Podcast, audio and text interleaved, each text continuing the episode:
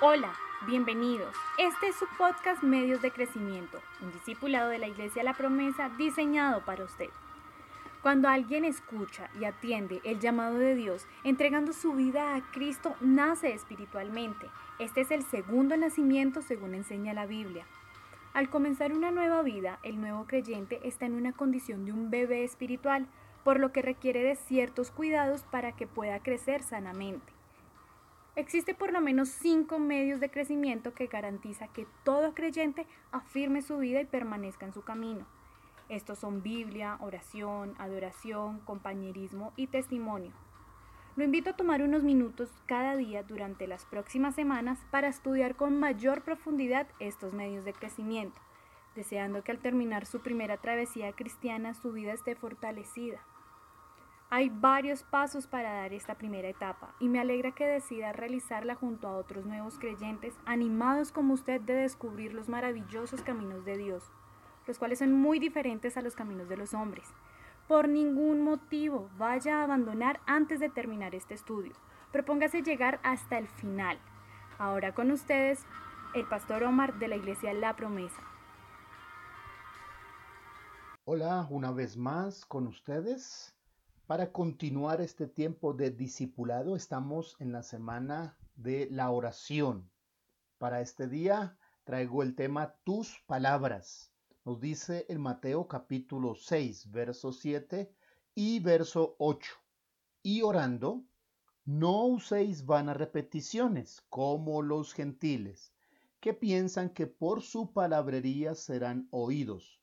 No os hagáis pues semejantes a ellos, porque vuestro Padre sabe de qué cosas tenéis la necesidad antes que vosotros le pidáis.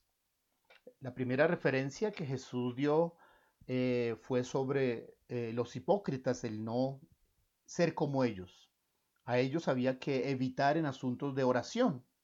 Ahora presenta otro mal ejemplo que viene de un grupo llamado los gentiles, aquellas personas eh, que tienen ídolos, que adoran imágenes, a las cuales les ofrecen diferentes cosas y sobre todo les hacen rezos largos buscando sus favores. Así que eh, el Señor te está diciendo, no reces, ora. Hay diferencia entre rezar y orar. Rezar es repetir oraciones que previamente fueron eh, aprobadas, fueron escritas, fueron elaboradas. Orar es usar tus propias palabras para hablar con Dios. Los rezos pueden convertirse en repeticiones aburridas sin significado. Jesús dijo que llegan a, hacer palabrerías y, nada más que eso.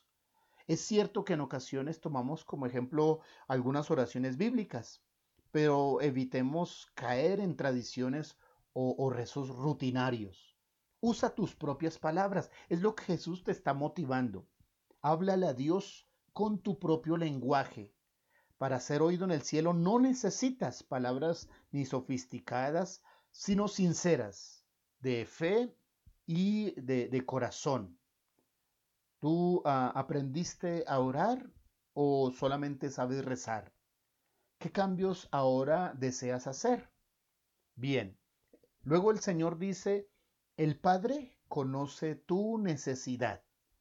Eh, la explicación de Jesús en su enseñanza eh, sobre cómo orar es importante, aunque no fuéramos los mejores para hablar con Dios, aunque en ocasiones no nos demos a entender y aunque no fuera el suficiente tiempo que empleemos al orar. Una verdad muy importante, fundamental, es que el Padre Celestial sabe de qué cosas tenemos necesidad antes que nosotros le, le pidamos. Es un padre atento a su hijo. Es un padre que conoce muy bien lo que necesita su hijo. Aunque el pequeño no se lo dijera, aunque los hijos no se lo dijeran. Dios es mucho más. Es un padre perfecto, quien sabe todas las cosas, quien conoce mis debilidades. Él sabe las tentaciones por las cuales estoy pasando. Él sabe todo de mí. Esto no significa que entonces yo no debo pedirle absolutamente nada. No, significa que debemos orar con sencillez como lo hacen eh, los niños. ¿Cuál, ¿Cuál es su petición para el día de hoy? ¿Cómo es que esta enseñanza de Jesús le motiva? No a continuar con la tradición que hemos traído siempre de tratar de, rezos o, de repetir oraciones ya elaboradas, sino de hacer un cambio. Y ese cambio significa eh, usar nuestras propias palabras. Sea sencillo en su manera de hablar. Acérquese a Dios y no quiera repetir.